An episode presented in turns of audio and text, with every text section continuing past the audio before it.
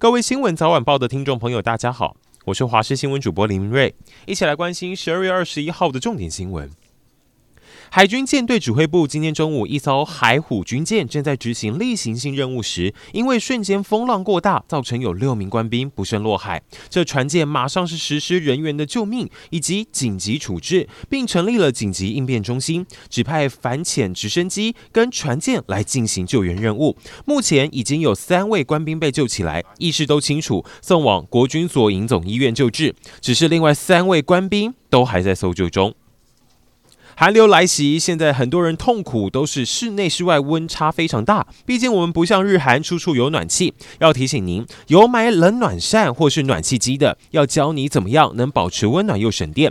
摆的位置很重要，不是说把温度调越高越好，建议设定在二十三到二十六度。也因为热空气是上升，冷空气是下降，你冷暖气机的叶片要朝下。用电暖气的话，放窗边。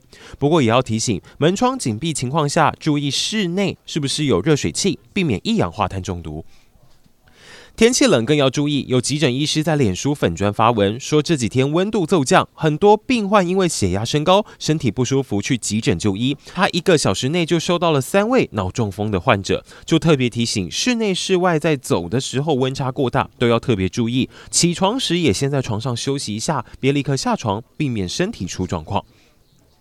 入冬首波寒流影响，今天晚上、明天白天都将是最冷的时候。北部会出现六到八度低温，中部低温九度，南部低温只有十二度，东部最低温七度。明天早上出门也是这样的冷天，就算礼拜六稍稍回温，还是凉冷。紧接着周日又有强烈大陆冷气团报到，持续冷一周，注意保暖。追雪资讯，目前看起来宜兰太平山今晚有几率降雪。高山还没下雪，台北市却先下雪了吗？半夜一点多，万华的华南市场消防设备突然故障，导致大量洒水泡沫一直喷下来，摊商老板们头很大。那时的大家都在备料，忙着准备早上要卖的肉品蔬菜，新鲜鸡肉直接被铺上白色粉末，赔惨了。